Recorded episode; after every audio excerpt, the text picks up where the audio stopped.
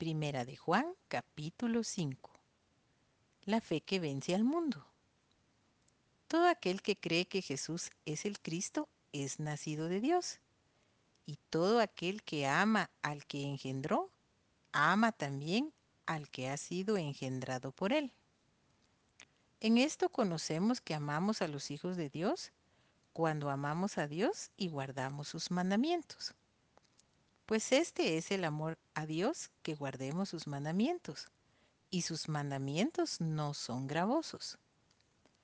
Porque todo lo que es nacido de Dios vence al mundo, y esta es la victoria que ha vencido al mundo, nuestra fe. ¿Quién es el que vence al mundo sino el que cree que Jesús es el Hijo de Dios? El testimonio del Espíritu. Este es Jesucristo que vino mediante agua y sangre. No mediante agua solamente, sino mediante agua y sangre. Y el Espíritu es el que da testimonio, porque el Espíritu es la verdad. Porque tres son los que dan testimonio en el cielo, el Padre, el Verbo y el Espíritu Santo. Y estos tres son uno. Y tres son los que dan testimonio en la tierra, el espíritu, el agua y la sangre. Y estos tres concuerdan. Si recibimos el testimonio de los hombres, mayor es el testimonio de Dios, porque este es el testimonio con que Dios ha testificado acerca de su Hijo. El que cree en el Hijo de Dios tiene el testimonio en sí mismo el que no cree a Dios le ha hecho mentiroso porque no ha creído en el testimonio que Dios ha dado acerca de su Hijo. Y este es el testimonio, que Dios nos ha dado vida eterna y esta vida está en su Hijo.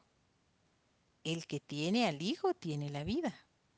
El que no tiene al Hijo de Dios no tiene la vida el conocimiento de la vida eterna. Estas cosas os he escrito a vosotros que creéis en el nombre del Hijo de Dios, para que sepáis que tenéis vida eterna y para que creáis en el nombre del Hijo de Dios.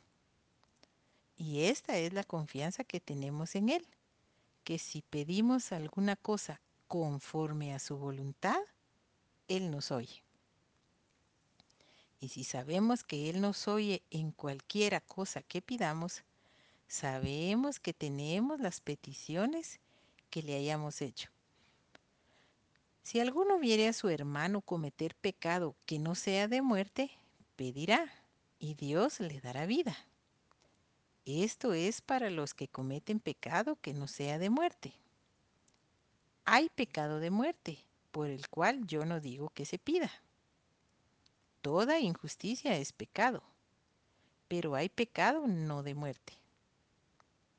Sabemos que todo aquel que ha nacido de Dios no practica el pecado, pues aquel que fue engendrado por Dios le guarda y el maligno no le toca. Sabemos que somos de Dios y el mundo entero está bajo el maligno. Pero sabemos que el Hijo de Dios ha venido y nos ha dado entendimiento para conocer al que es verdadero. Y estamos en el verdadero, en su Hijo Jesucristo. Este es el verdadero Dios y la vida eterna. Hijitos, guardaos de los ídolos. Amén.